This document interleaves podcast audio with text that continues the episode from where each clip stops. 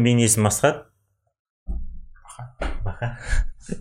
так біз мұнда өмірде кездесетін жиза моменттер иә жиза ғой жиза Жи- жиза моменттер. Ну өмірде кездесетін болатын ыңғайсыз жағдайлар оқиғалар кейде күлесің ну в основном күліп біз иә в основном күлетін.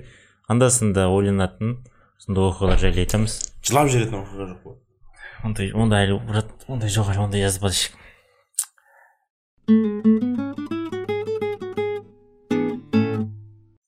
кеше не? кеше автобуста кетіп бара жатқам дейді. Бір остановкадан үндіс кіреді дейді. Костюм киген қолында деловой сумкасы бар. Потом сумкасынан газировка мен растворимый кофе алады дейді. Кофені ашады да екі саусағын жалап кофенің ішіне салып потом қайта алып аппетитті жалап алады дейді. Артынан газировкамен ұрып жібереді дейді. Еще маған қарап көзін қысып қояды дейді. Сука. Типа түрі ғой.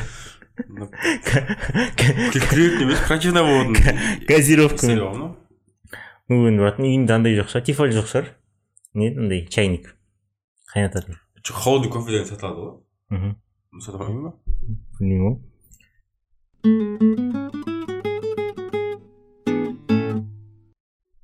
жеті жасымда ата анаммен магазин аралап жүрдік дейді ну магазин аралап жүргенбіз и солардың біреуінде контрацепциялық заттар тұрды дейді. Не екенін білесің ғой иә?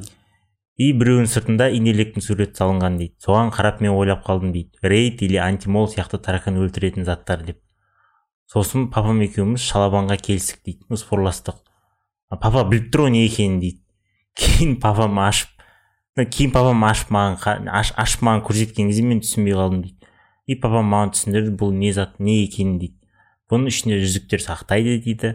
Соған арналған арнайы носки деп и ішінде сондай арнайы смазкалар болады дейді. Жүзіктер тот басып кетпес үшін жылтырап тұру үшін жасалған дейді.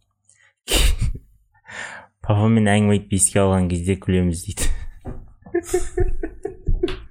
Ішіммен ғой ана білмейтін болсаң бір көп тұрған кезде түсінбейсің ғой не екенін. Смазка бар жүзік жүзік по идее лайфхак қой. Бізде болатын үйде апашкин марқұм апашкин жасыл бір мелочи? Мгм. который матаға жағып жіберіп алтындан сықлап жылдыратындан значит сондай істеп жүрген адамдар бар ғой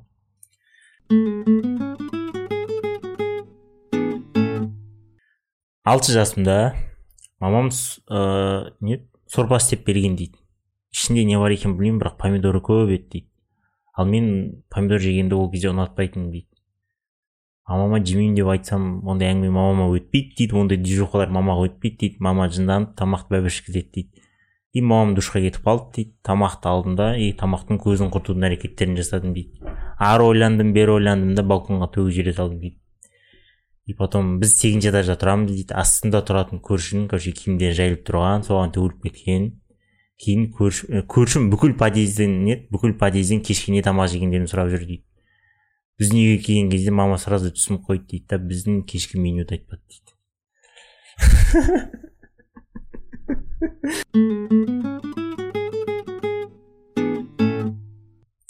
Жігітім тастап кетті. Не үшін не үшін деп ойлайсыздар дейді.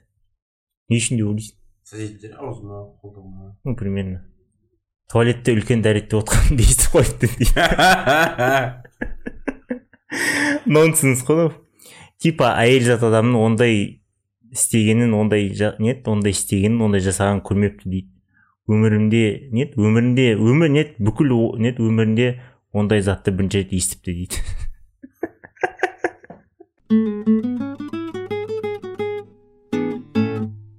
Таңертең магазинге таңертең магазинге бардым дейді. Магазинге кіріп қалсам сатушы тряпкамен колбасаны жуып жатыр дейді. Ебаш! Сука блять мен кіргенімді байқамады да қасындағы сатушыға айтып жатыр дейді. Неге жуамыз? Кешке бәрібір сарғайып сырты жаман болып кетеді ғой дейді. Одан кейін колбаса жемейтін болдым дейді. Тем более тем более сол магазиннен дейді.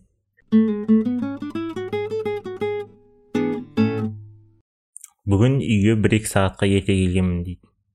Кіріп қалсам күйеуім әйелім кухняда біреумен жатыр екен дейсің. Жоқ әйелі ғой әйелі ғой кіріп қалсам күйеуім кухняда отырып алған өз нәскилерін менің выпрямитель не Вы- выпрямитель волосы. выпрямитель волос сонымен иә сонымен кептіріп отыр дейді. Байқаусыз көздері шрек мысықтың көзіндегідей болып кетті дейді. Попадалово десе ғой. Онымен мен атакта шашымды кептіремін ғой дейді. Ағам менің қарыз ақшаларымды мүлде қайтармайды дейді. Уәде береді бірақ вообще қайтармайды дейді. И бір күні солай қарыз бергенмін дейді и қарызын қайтармады дейді. И потом план құрдым дейді қалай қарызымды алуға болады деп. План бойынша короче нелов- неловкий ситуацияда қалдырамын деп ойладым дейді да и потом ата аналарыма айтамын дедім дейді типа айтып қоямын андай мындай бермесең деп. Сондай план болған дейді. Короче бөлмесіне кіреді үйге келеді потом бөлмесінен шығып не кухняға кетіп қалады мен бөлмесіне жайлап барамын да купальниктегі жалаңаш қыздардың журналдарын тастап кетемін дейді. И өтірік кіріп қаламын дейді да ұстап аламын дейді да и сөйтіп мама папа айтамын деп қорқытамын дейді. Потом бөлмесіне кірді дейді бір бес он минут тып тыныш тып тыныш потом жүгіріп келіп кіріп қалсам жалаңаш әйелдерді бояп мұрт салып отыр дейді.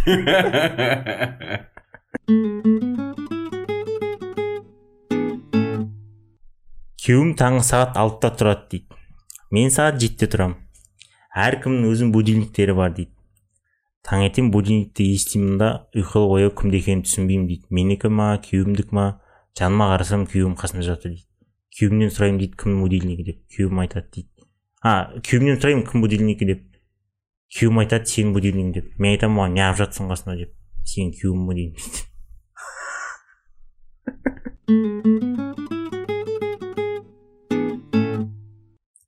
Бір екі жыл бұрын дейді түнде қарындасым іші қатты ауырған.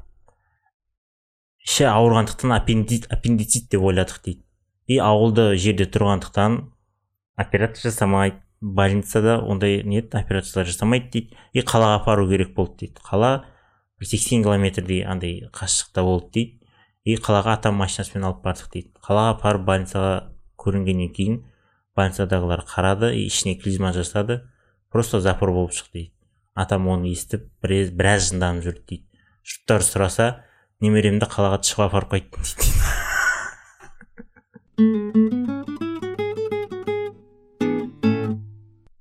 Жақында байқадым дейді.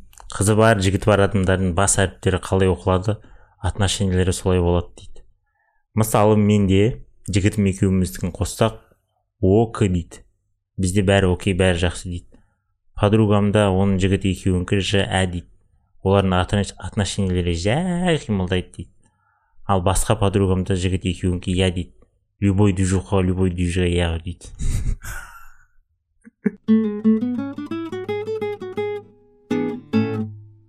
Сау болыңыздар. Спасибо за внимание егер де жазатын оқиғаларыңыз қызықты материалдарыңыз болса астына описанияға жазып кетеміз сонда жазып жіберсеңіздер болады. И осында біз айтуға тырысамыз. Все давайте жақсы.